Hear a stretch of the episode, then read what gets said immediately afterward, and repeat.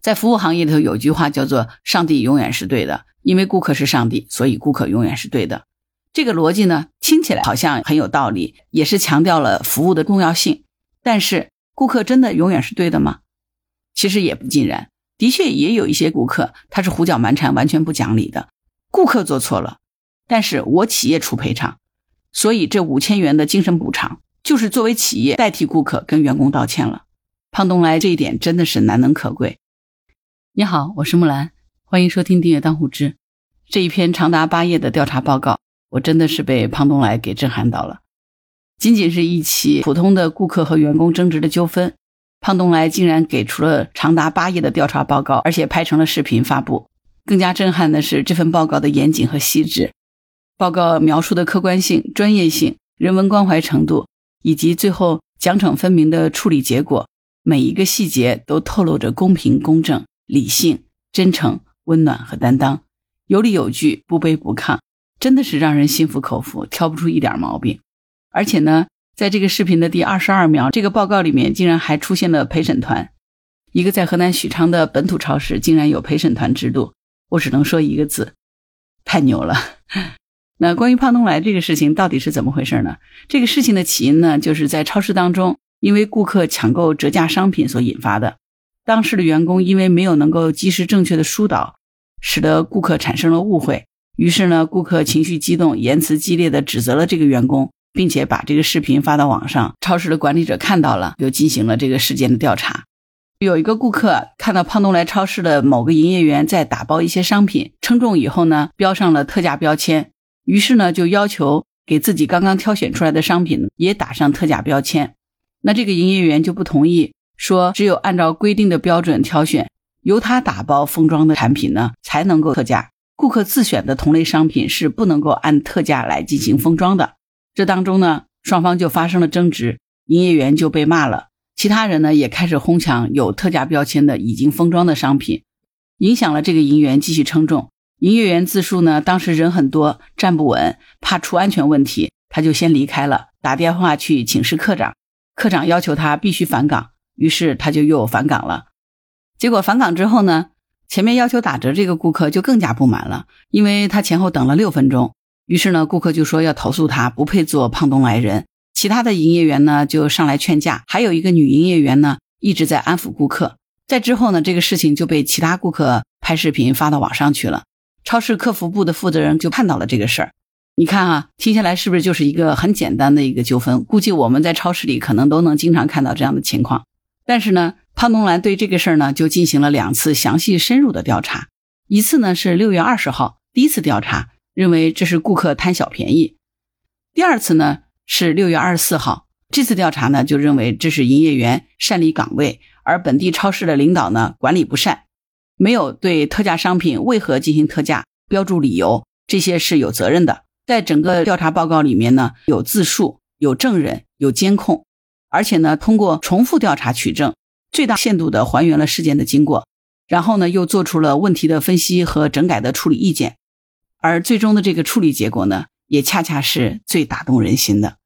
第一呢，就是对当事员工进行处理，下降学习期一个月，但是同时又给予员工五千元的精神补偿。这个怎么解释呢？因为胖东来认为，按照事实情况以及顾客对胖东来服务员标准的期待。这个当事员工的问题是属于严重的服务事故，本来是要解除劳动合同的，但是因为主要原因是店内标准制度不完善，所以对这个员工做出下调学习期一个月的处罚，而对这个店的管理人员全部降级三个月。言下之意呢，就是员工的确是做错了，但这个错不全是他个人的问题，企业的制度不完善是有责任的，所以这个锅不能只让当事员工来背，而这个店的管理人员需要承担更大的责任。这就是企业的担当。接下来的关键重点就来了。虽然说起因是由员工这个服务不到位，导致客户权益受到损害，引起了客户不满。客户不满意可以通过投诉渠道进行反馈，理性的解决。但是客户不应该在现场对员工进行大声的呵斥和指责，这是伤害员工人格和尊严的行为，也是社会不美好的导向。所以呢，企业决定给予员工五千元的精神补偿。顾客做错了。但是我企业出赔偿，所以说这一点真的是难能可贵。在服务行业里头有句话叫做“上帝永远是对的”，因为顾客是上帝，所以顾客永远是对的。这个逻辑呢，听起来好像很有道理，也是强调了服务的重要性。但是，顾客真的永远是对的吗？其实也不尽然。的确，也有一些顾客他是胡搅蛮缠、完全不讲理的。那为什么说上帝还是对的呢？是因为其实员工把正确的权利让给了这个顾客，所以才有了这句话：“上帝永远是对的。”顾客是上帝，所以顾客才是对的。胖东来在这件事情上看到了员工的委屈和受到的伤害，正视了这个问题，不推诿，不护短，但是绝对不为了息事宁人，牺牲员工的人格和正当权益，一味的讨好顾客。该维护的必须坚决的维护力挺。所以这五千元的精神补偿，就是作为企业代替顾客跟员工道歉了。为什么说胖东来把服务做到了极致？这就是最好的注解。因为好的服务它不是跪舔式的。而是挺直腰杆的，只有这样的服务，才能真正赢得顾客的尊重和员工的忠诚。就是我们经常说的一句话：“我要站着把钱给挣了，对吗？”这是对员工的处理。对于现场安抚、积极解决问题的其他员工呢，胖东来还进行了表扬和奖励，同时呢，携带礼物和五百元的服务投诉奖，专程上门向顾客致歉。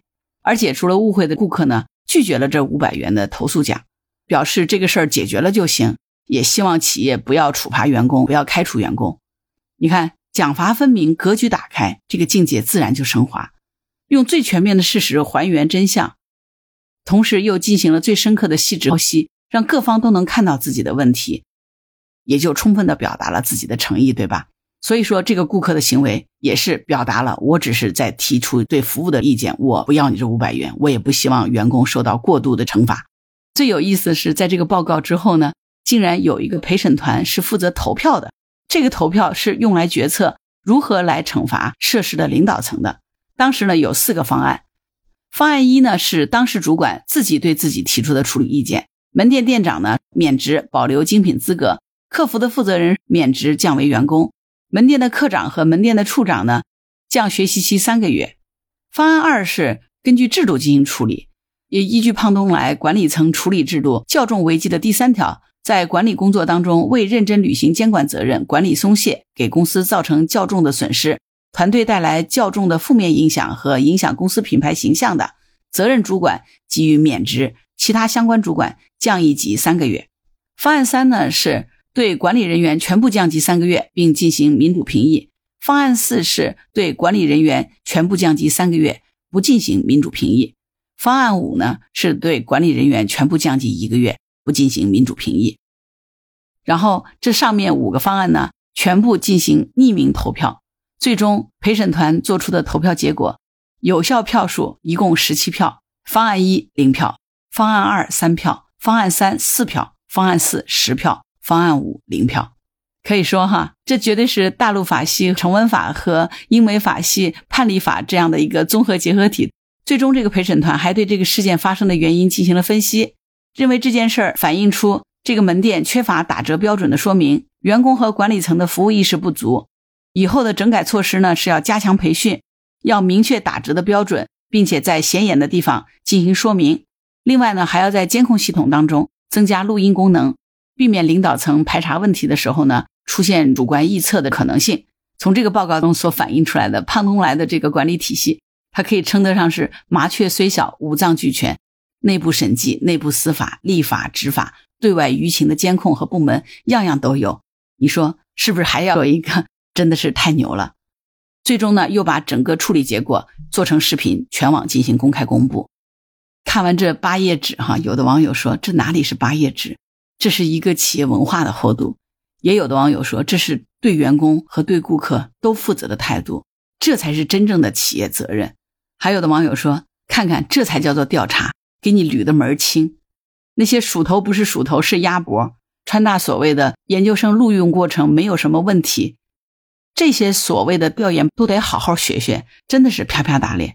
庞东来之所以这样做，在他报告当中公开的此次调查目的就一目了然了。胖东来在调查报告当中写道：公开此次调查报告的目的，一是实事求是、客观理性的还原事件的过程。第二呢，希望分享给大家解决问题时公平正义的思维方式和科学严谨的做事方式，促进制度和标准更加人性化和科学化。同时呢，让人与人之间充满理解、尊重和友善，让社会更加真诚和美好。在这份报告的结尾部分，胖东来重申了自己做企业的目的。原文是这样子说的：胖东来做这个企业的目的是希望通过商业传播美好的理念，能够让员工、让顾客、让这个社会更加美好。围绕着公平、自由、博爱的企业信仰做人做事，出现问题时第一时间敢于承担、敢于改进、积极的解决，以真诚、善良、平等、品质、幸福为基础，以法治和标准为依据，在普世价值观的层面展开生命和工作，乐观严谨，同时也量力而行的创造和引导更多的文明、更多的理性和更多的友善与幸福。我们共同努力，让生活的城市，让我们的环境，让社会更加进步和美好。祝福大家开心快乐。我想这段话真正的体现出来河南许昌胖东来的企业精神和口碑密码，不仅值得所有的企业学习，也同样值得相关部门好好借鉴，也值得我们网友学习和借鉴。如果相关企业和部门都能以这样的态度来回应舆论和关切，何愁公信力的问题呢？如果我们每一个人，都能像胖东来所宣扬的，自己能够量力而行的，以真诚、善良、平等、品质、幸福和普世价值观工作和生活，乐观严谨的面对我们生活当中的方方面面，这个社会何愁不更加文明、更加理性？只有这样子，我们的社会才能更加美好，因为每个人都在为他贡献自己的力量。你觉得呢？不过呢，除了上面的这些感受之外呢？我不知道你是不是和我一样有一个心声，我就想问一句：胖东来，你啥时候来杭州开店呀？好了，关于本期话题，你有什么想法？欢迎在评论区留言。如果你喜欢木兰的节目，请关注木兰，并订阅、点赞、转发木兰的专辑，当护知。